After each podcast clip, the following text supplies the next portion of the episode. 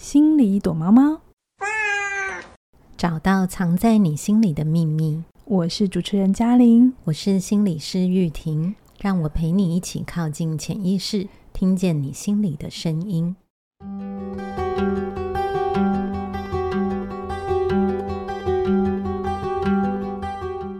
Hello，又到了心里躲猫猫的时间。开始之前呢，一样要跟你推荐我们的 App，起点文化自己的 App。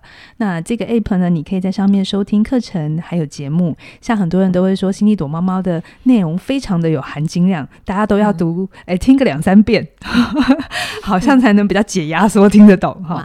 那如果你在 App 上呃听内容的话，我们还会有笔记，所以你就可以更有效率，或者是更有画面感的把这些可能相对比较不好懂的概念吸。的吸收的比较好，嗯，嗯，那非常鼓励你现在就去下载我们的 App，你不管到 Google Play 还是 App Store 都可以下载起点文化的 App。那启是启动的启，OK，好，呃，玉婷，嗯，我们现在是倒数第三集，哇，时间过好快，对，因为下一集要讲 结束，然后再下一集我们再做一个 ending，所以今天是第三集，嗯，倒数第三集。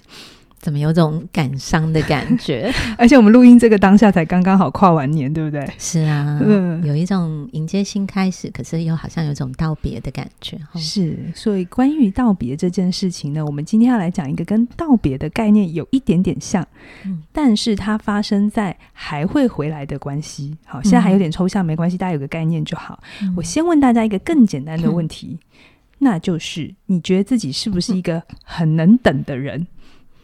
玉婷，你觉得你是吗？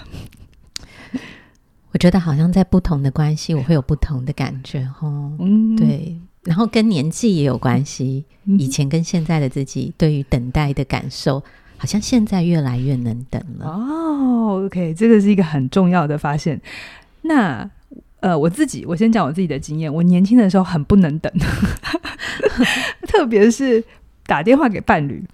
嗯，他没有接的时候，我就会觉得你为什么没有接我电话？你应该赶快回我电话。嗯、对于等待是一件很很不喜欢的事情。嗯，嗯，那我也想邀请听众，你想一想，如果在生活当中你传了一个讯息给一个对象，他可能是同事、嗯、家人或朋友，然后对方有一阵子没有读也没有回，OK，这个时候你会有什么感觉？不是已读不回哦，是没有读也没有回，你心里会有什么样的？幻想，哇，这真的很贴近我们生活的一个状态哈，嗯、很常发生。嗯嗯嗯，好。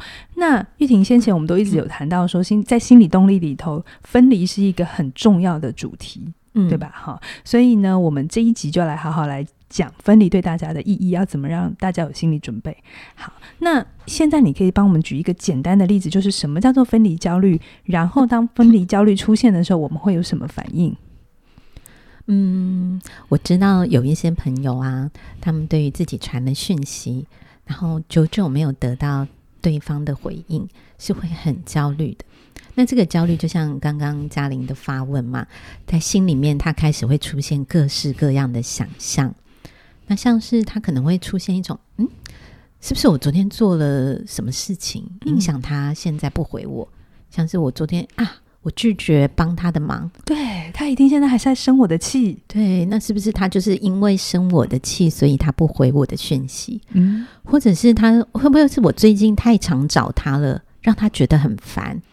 哦，那也有一种可能，如果是跟那种感情有关，哎，他会不会是喜欢别人不喜欢我？会耶，会耶，真的会这样子想？对，就是有各种想象吗？嗯，那就算你不断的告诉自己说，嗯。我们不要胡思乱想，事情没有这么严重，嗯，但是你还是会钻牛角尖，一直在感受那个心里的不安，然后这个不安可能会让你对于等待的这件事情觉得很恐怖，那这个感觉就叫做分离焦虑。那你这样讲的话，我们每天都在经验分离焦虑，哎，每天的话，代表这是一个非常嗯。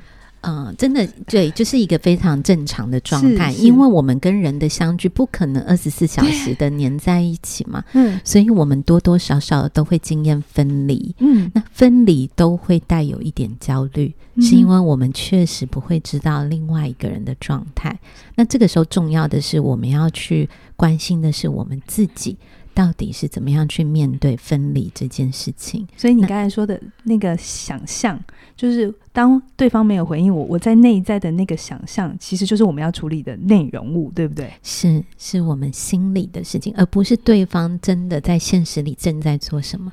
是我们回到跟我们自己感受的一种理解。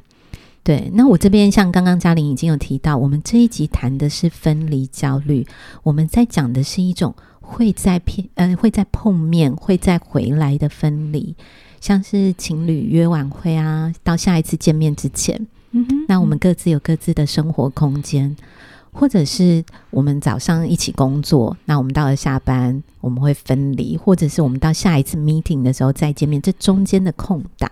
嗯，好，因为这些关系都是会再见面的，那更不用说像朋友的相处，我们也是，诶，这一次聚会以后，我们后续还会再约下一次见面。那当对方跟我们相处完又分离之后，你想要找他，但又不能马上联系上的时候，那个在心里浮现的感觉是什么？嗯，那如果这样的感觉里面有不安。你可能会很想为自己这个不安做点什么，嗯，可能像刚刚说的去传讯息确认啊，或者是做一些联络的动作。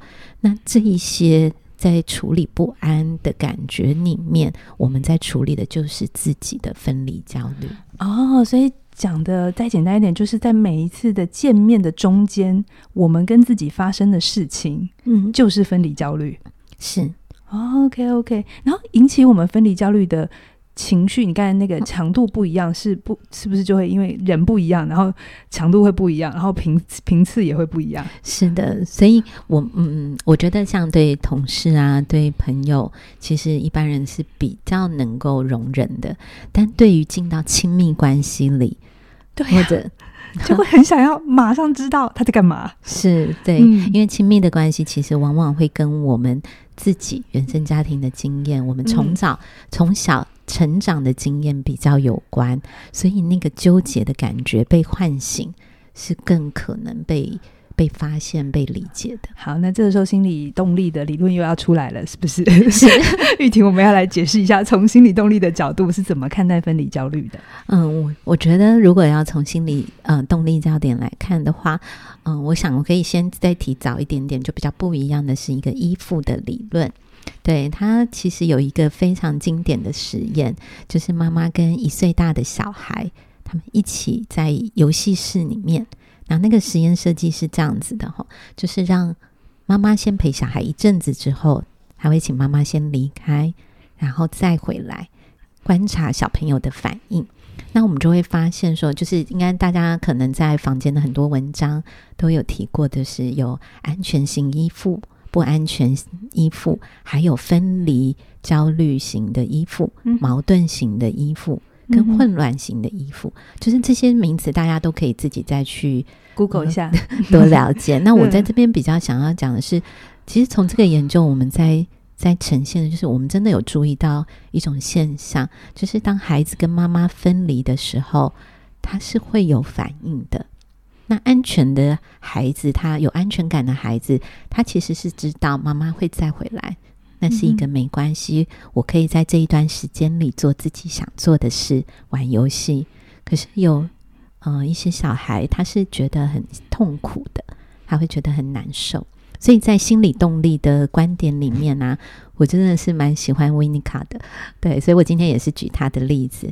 他曾经在他呃一九六七年发表的《文化经验的所在》的论文里面，他就提出了一个 X 加 Y 加 Z 的理论来说明，因为他也知道，就是他也提出说，其实主要照顾者不论是爸爸或妈妈，其实只要他离开。孩子一段时间就会对孩子造成一定程度的影响，会形塑他未来对于关系的一种安全感。对，他在讲的就是，如果妈妈离开孩子超过 X 分钟，孩子就会感觉到痛苦，但是这个痛苦是可以得到修补的，嗯、因为妈妈会在 X 加 Y 分钟后回来。嗯、哼 Y 分钟就是孩子承受分离的时间。嗯哼，对，所以孩子。在妈妈歪分钟就回来的实验中，嗯，他可以慢慢去修复那个刚刚的痛苦，他会回到一个安全感的状态。我这边翻译成白话文，我怕有人听到数学公式就觉得要离开。X 分钟指的就是宝宝自己玩的时候，他可以自己跟自己玩的这个时间的上限。如果是三分钟好了，他可能在妈妈离开的前三分钟会觉得，哎，都还可以玩得很开心，然后还不意识妈妈不见了。好，可是等到超过三分钟的时候，可能就会意识到，哦，妈妈不见了，他开始有点紧张。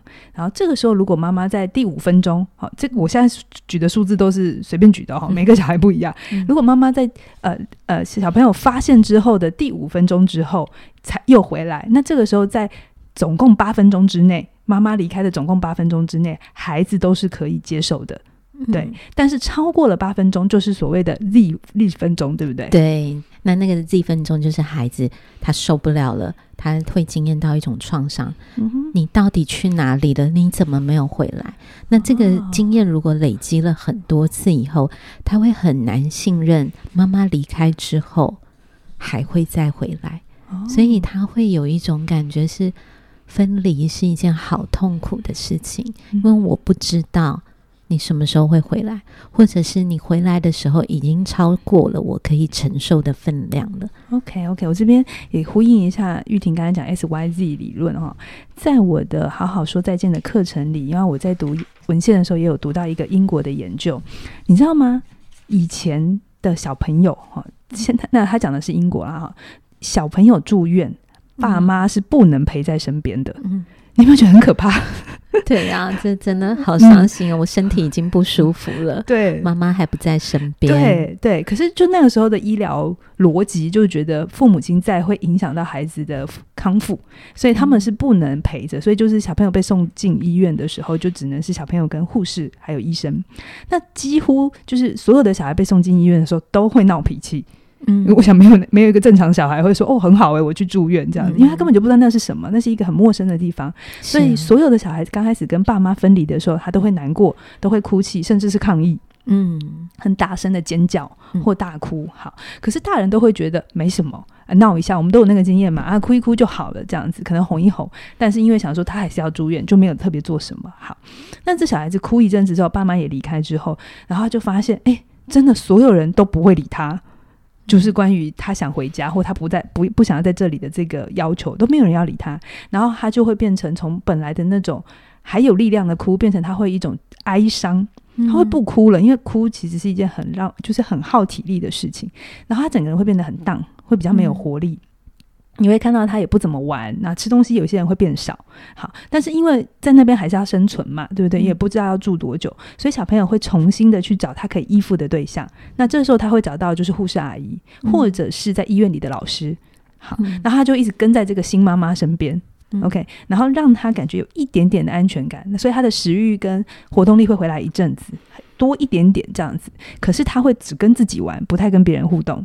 好，但如果这个分离呢，大概就是一个刚刚那个玉婷讲的 S Y 分钟内，可能两三天，可能是一个礼拜内。好，每个孩子能承受不一样，总之不会太久。孩子又见到爸妈的时候，他当然一开始还是会哭，可是哭完他会抱抱，他会想跟爸妈连接，恢复亲密连接。但如果已经超过十天半个月，就是非常久之后，当爸妈再回来接小孩的时候，小朋友的感觉好像是看到陌生人，他会不认得爸妈了，然后他甚至不想离开了。他本来是哭着不要进来，他后来会变得不想不想离开，对，嗯、那显示在他的内在已经进入到了一个崩溃的状态，对，嗯、所以玉婷这整个小朋友的抗议、哭泣、绝望、漠然跟崩溃，是不是就是你讲的 S Y 加 Z？是啊，它真的是一个历程。那一次的话，有些时候是一个我们没有办法控制的情况，可是有些孩子真的会很很不幸的。经历过很多次，是对，那真的是会很绝望的嘛。嗯，所以因为失去了对爸妈的信任，那孩子他在内在，他必须为自己建立起一个保护的机制，他才能够继续走下去他自己的人生。所以很有可能，他大部分就会产生一个反应，就是他会告诉自己：“我不需要你，我不需要爸爸妈妈。”这是因为他经验过了一个。他极度渴望爸妈的情况，可是却没有得到爸妈的陪伴。嗯、那那一种被抛弃的感觉，他只能一直告诉自己：“我不需要你。”哦，听起来好心疼呢。对啊，嗯，那呃，小时候那个你本来是爸爸妈妈，那随着他认识越来越多的人，这个你会慢慢的变成其他人。对，所以分离焦虑就是在讲这种经验，就是你最最原初、最小时候可以建立信任感的那个时刻，嗯、呃，错过了，或者是没有办法得到，那你经验到的结果就是啊，所爱我爱的人不会回来，不会为我回来，对不对？嗯嗯。所以当你爱的人要离开你的时候，你其实心里面是不相信。他会回来，好绝望的感觉哦。对啊，嗯、所以那个那个心情就会，你会越来越没有办法去面对分离。那这其实是对你自己跟对身边人能力的怀疑.因为你不相信你自己，也不相信别人会改变。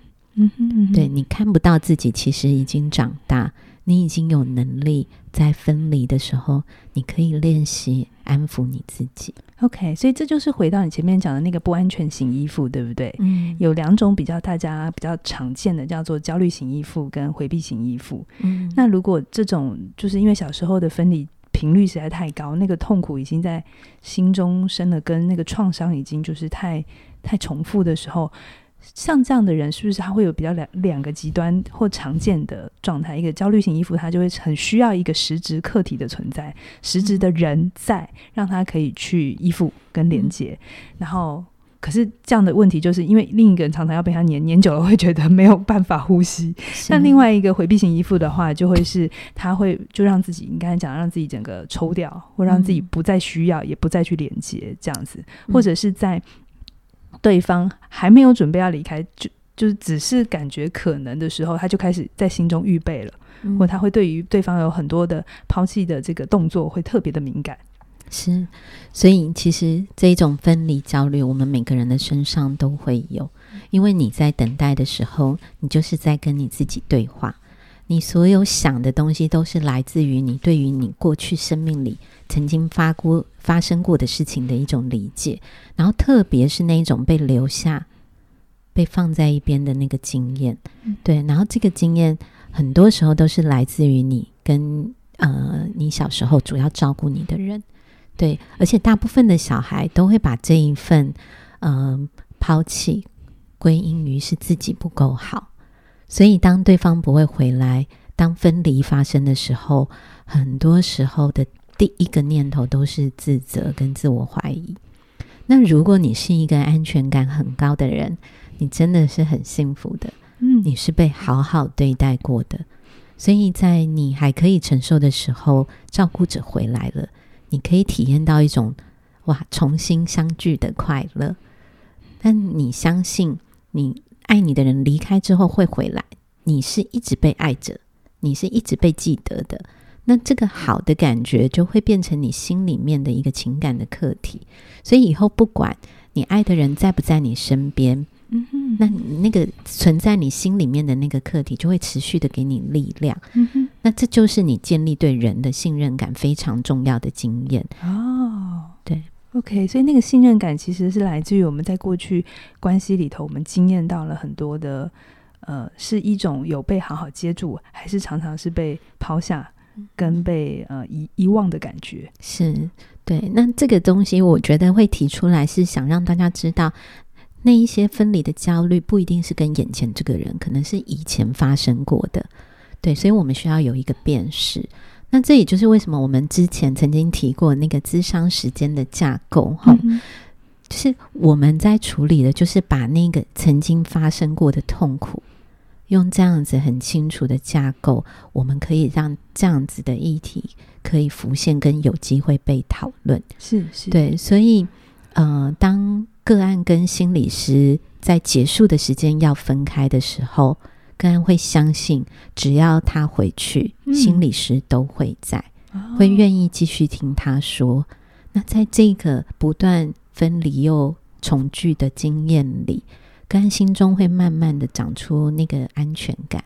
所以安全感是可以重建的，在一个呃，我们呃重新得到一个稳定的关系里面，是有机会一点一点的再修复回来。OK，对，嗯、那这是发生在潜意识里的。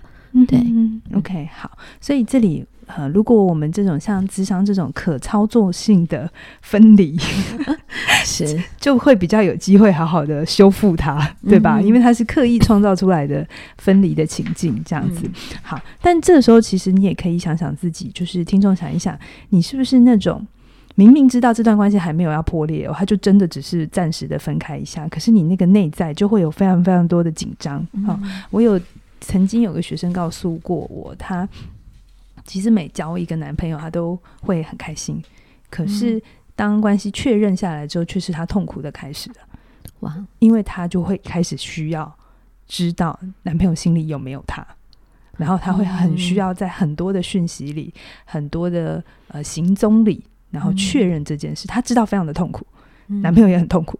但是他停止不了这件事情，是对对，那这真的是蛮，这就比较像我们刚才提到的，他过去曾经有过那一个创伤的经验，其实就在他的亲密关系里面浮现。是，那这时候真的要回来照顾的是自己心里面曾经发生过的创伤，而不是一直跟这个眼前的伴侣。不断不断的去核对，是不是要他协商说，呃，你要不要告诉我行踪啊？然后你到一个点之后，要不要主主动告诉我你在哪里？你到了没？不是这种协商，对，对嗯，嗯，如果你的伴侣在他还可以承受的范围内，他持续的为你做着这件事情，一定会对我们帮忙很大。而可是我们自己也不能够就只等着别人，嗯，用这样的方式来照顾我们。是这种时候，我们要回头来想一想，是我们心里面那一个分离的焦虑，到底在在跟我们提醒的是什么？嗯嗯，嗯，对，那那个创伤是我们需要回头去好好思考跟照顾的。OK OK，对好，所以这就是为什么我们要把分离做两集，这一集叫做分离焦虑，下一集才是真正的结束。因为如果你的基础分离焦虑就很高，嗯、就是平常这种还没有要断裂的时候，你只是见不到或者联系不到，或是连接不上的时候，你就有那么多焦虑。等真正的结束发生的时候，你一定是崩溃的。嗯、是因为可以想象，那真的是。更难承受，而且几乎就是生命创伤的重演了。对对对对，所以。这也是我之前为什么想要就是开好好说再见这门课。嗯、这门课其实真的是我在那个阶段我觉得很重要，因为很少人，大家都会讲连结啊，怎么跟人好好相处，嗯、但从来很少有课会跟你去讲那结束的时候该怎么做。是因为这真的非常的痛苦，嗯，那光要去讨论、嗯、去思考、去面对，就是非常不容易的。对，那能够好好的去讨论这个分离的痛苦，对我们的人生真的非常重要。嗯哼嗯哼。好，那我我觉得回到那个分离焦虑，我们刚才在关系里面讲嘛，就是当你在面对关系里面的不确定，那你等待时间的那一段空档，你内在发生的一切，无论是你对伴侣的幻想，还是想象他跟别人在一起。或者是你在朋友关系里面，诶，朋友这一次跟我相处，怎么没有很热心的、很热情的招待我、招待我、跟我聊天？这里面其实有非常多是你自己加入的想象，嗯，嗯，嗯，然后再因为这些想象感觉到害怕跟恐怖。那这个分离焦虑跟外面的那个人无关，就还是我刚刚讲的，是跟你自己过往的伤痛有关。对，因为你心里面会在你看不到的时候，你就不相信对方在。那个“在”的意思就是你不相信对方，即使没看到你，还会在意你。对，你心里面其实也没有那个永恒的客体存在，所以那些不安啊、焦虑就会一直跑出来。嗯，那要修复这一份焦虑，很重要的就是我们要好好的去了解。这个焦虑的内容到底是什么？是，是对，那是不是当对方离开的时候，你就会觉得自己很渺小？嗯嗯，对，然后你没有没有办法做任何的事情，嗯，你觉得对方没有不会为了你回来？OK，对，嗯，那我觉得这是呃，你当你很小心翼翼在维系一段感情的时候，你会呈现对分离非常敏感的一种状态。你这样讲，我们刚才爬完这一切啊，我就知道为什么我年轻的时候分离焦虑那么高，你知道吗？我讲一个我自己的经验，其实我的父母亲在我还很小的时候，经常是超过 Z 分钟才回来的，甚至就是我觉得有没有回来我都还不是很确定，就是因为我爸妈小时候很忙嘛，他们也都自己创业，所以我跟我哥小的时候。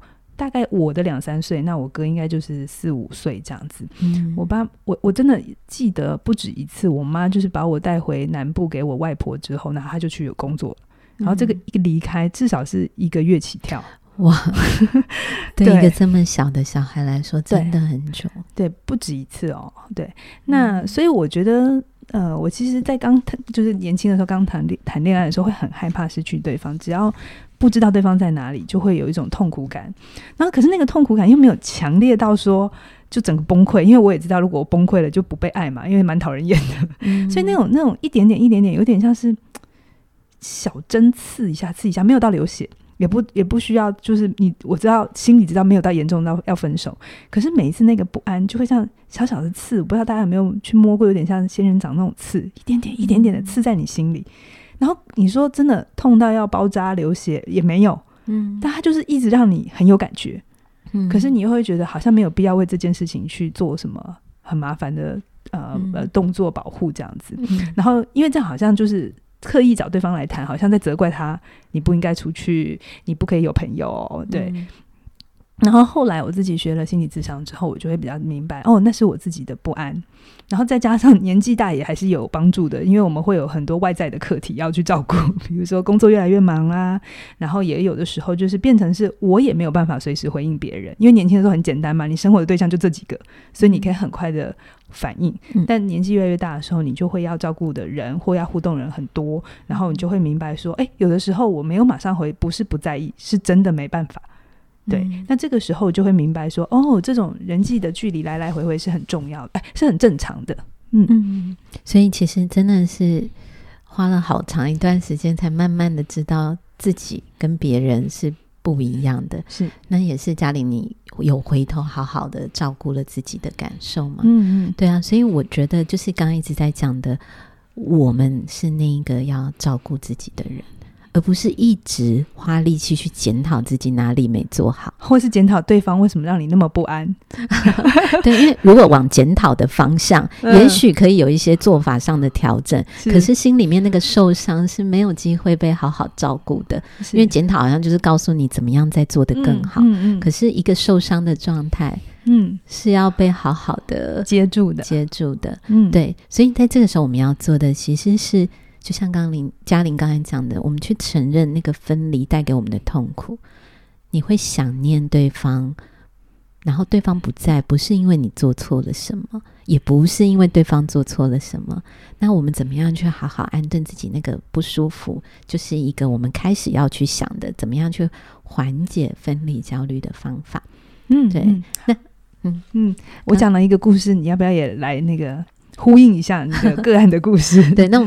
好，因为刚刚你刚才分享的那个自己的经验已经非常传神，我就短短的补充一个、嗯、一个案例的片段。哈，那这个个案的情况是这样子的，嗯，他跟伴侣的相处在平常都好好的，但是只要伴侣要因为工作的方式，就是因为工因为工作要出差一段时间，那在伴侣要出发前。他的情绪就会极度的低落，然后在对方出差的期间，嗯，就明明知道对方是在工作，他还是要坚持，他随时打电话过去，对方一定要接，哦、对，而且必要的时候还要邀请要求他，你要开视讯，让我看看你真的在你。嗯，工作的地方。我刚刚笑的原因是什么？你知道吗？嗯、我忽然有一种感谢，我那个年代还没有视讯这个东西。如果有的话，我应该也会要求。真的是有一点控制狂哦，真的是太不安了。对，才会很需要做这么这么激烈的确认，对不对？是。那可以想象嘛？我们刚才就是这样有说，嗯、这这激烈的控制，那、嗯、其实这样子，对方一定会很受不了啊，因为没有人想被怀疑。对，那这个这个些行动就非常的伤害他们的关系。他自己是有自觉的，嗯、可是他就是克制不了，对，真的是完全可以理解那个克制不了的感觉。对，就是很不安吼。嗯、对，那我们的讨论就是随着我们的讨论，他慢慢的可以知道，就是我去回想。其实，在他小时候，他很常去目睹爸爸妈妈吵架。那每一次爸爸妈妈吵架的时候，妈妈就会威胁要离开。那在那些日子啊，他就会很常担心妈妈会不会一出门就不会再回来了。嗯哼嗯哼，对，所以他每天下课回到家里，如果妈妈不在家，他就是去看衣柜、开冰箱，找寻各种妈妈。没有离家出走的一些线索。哦，他在看妈妈有没有把东西带走，然后确认他还在不在，会不会回来。是啊，但这些经验他从来没有跟别人说过，哦、就连他本人他都不不记得了。对，他都不记得，就是可见那个伤痛很痛苦。嗯，然后他是做着那些确认，让自己安心，可是从来没有人知道他曾经那么担心害怕过。OK，天哪！我现在听着都好想哭哦。好，那如果我们已经知道自己有分离焦虑，我们要怎么疗愈自己啊？嗯，所以像刚刚那个案例啊，嗯，我们越来越了解他童年经历经历过的伤痛，然后他也慢慢能够理解自己行为背后的意义，他比较能够去跟他的伴侣聊说他自己在跟他分离时候的痛苦。然后他也让伴侣知道说，不是因为不信任他，是因为他心里的害怕。对，他让他的伴侣也去知道他自己曾经发生过的事情。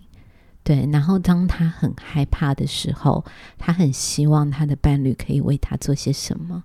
那这个伴侣也可以去想一想，他可不可以做到？那这个才是一个真正的沟通。嗯，嗯嗯，对。可是，在他理解自己心里的伤痛。是这样子的情况之前，他不知道要跟伴侣沟通，他很想沟通，但他不知道那是什么，哦、所以我们得先了解自己，才能够去跟对方讨论。那一个爱你的人，他也能够呃照顾你的时候，其实这就是一个很棒的修复的机会。是是是，他是会回来的妈妈，是。现在的伴侣是会回来的。对的父母好，我觉得这个差别啊，虽然可能到大家到最后都还是会到。呃，事情到底怎么处理？可是我觉得你知不知道自己的脆弱在哪里，然后知道发生什么事，并且把它说出来，在你们的关系里，让跟你互动的人知道，不是他做错什么，或他没做到什么，你才会不安。我觉得这差非常的多，因为这会让你们的关系是有安全感的，而不是一直在拉扯的感觉。然后你们是一起决定说，那我们可以怎么做来找回你的这个连接感或安全感？可能到最后的做法都是一样的，就是报备。嗯、好，可是有没有经过这一段的讨论，其实差很多。对，嗯，因为一个被怀疑而去报备，嗯、好像是在证明自己是是值得被信任，跟。你是为了照顾对方，嗯哼，你报备行程是为了让他安心，那是一个爱的行动，是，这是完全不一样的感觉，是是是，所以这个东西真的要去看见，因为有时候关系破坏关系的，真的是一些我们过去没有。处理的一些焦虑或伤痛。那如果你的焦虑又太强，然后你又不承认，那我们前面都谈过啦，投射啊、移情啊、投射性认同啊，大家都知道会发生什么事嘛，我们就不用再重复了，你就往前听，你就会知道。那为什么生命就会一直重演、重演、重演？不管你换了谁，都是这样，其实是有原因的。对啊，所以我我觉得一个认真的关系，是我们彼此都能够好好陪伴彼此面对生命。嗯，那这些。很深刻的讨论，就是帮助我们能够重新学会爱跟被爱的能力。嗯，对，在这样能够好好讨论的情况下，其实分离是一个礼物。嗯，对，因为我们在分离的时候，可以累积更多的经验跟心情，然后在我们再一次见面的时候，我们可以彼此靠近跟分享。所以，其实分离真的是可以不用焦虑的。哦天哪，我觉得好感动哦！好，最后我也要跟大家讲一件事实哦，就是再过两集，刚刚有讲，今天是倒数第三集嘛，再过两集，我们的心理躲猫猫的第一季就会暂时的休息喽，好，就 暂时暂停一下哦，好。但是呢，呃，我现在是这样子承诺着，那我也希望玉婷就是可以哈，就是这不是真正的结束，就是不是我们之后就没有了哈。嗯、我们呃，因为要回头去照顾自己，我们也需要时间休息沉淀，然后再去找资料，是才能再带给大家很多呃很多有趣的故事也好，或者是一些观点也好。所以呢，我们之后呢还是会跟大家连接，那有可能是课程，那也有可能是新的节目，对，那就是要继续支持我们哦。好，谢谢大家。嗯，对啊，嗯，你最后有想要说什么？没有，只是对啊，好像这样子做了半年的节目，真的因为深刻的投入。嗯，你要讲心得吗？心得下一集再讲。哦、好，等好，下一集才是真正的结束哦。好好好，就是也也是对啊，真的会有一种淡淡的一种伤感，对不对？伤感确实是。嗯、好，对，好，那这个淡淡的感觉，我们就留在心里头去回味跟咀嚼，然后想一想，在那个没有见面，或者你们双周更嘛，我们是双周更嘛，在这个双周的过程里，你在想什么？其实都很有意义。哦好，那最后呢，跟大家呃工商服务一下呢，即日起到二月五号呢，我的由我主理的所有的课程，好，好像有七八门，我有点不记得了。你也太厉害了，特别是我今天有特别讲到的，好好说再见，嗯、好好在一起，其实都在讲分离焦虑跟。关于那个连接，那好好在一起，也有谈到那个小的时候的遗弃感是怎么伤害你的不安全感的哈。嗯、那这些，如果你想要更进一步的去知道那个呃背后的机制是什么，然后怎么帮助自己更有系统的做法，我都邀请你现在就加入我的课程哈。不管是关系里的好好说再见，好好好好在一起，或者是呃成为你想要的改变，或心理免疫力提升你的那种压力。焦虑对抗的能力，这都可以帮助到你。而且，而且即日起，你购买任何一门课都是八八折，嗯、真的真的是很优惠，就随便你买哦。哈，嗯、到呃二月五号之前，好，请大家踊跃把握哦。好，那我们今天的节目到这边，期待未来继续推出更多更精彩的内容。拜拜，拜拜。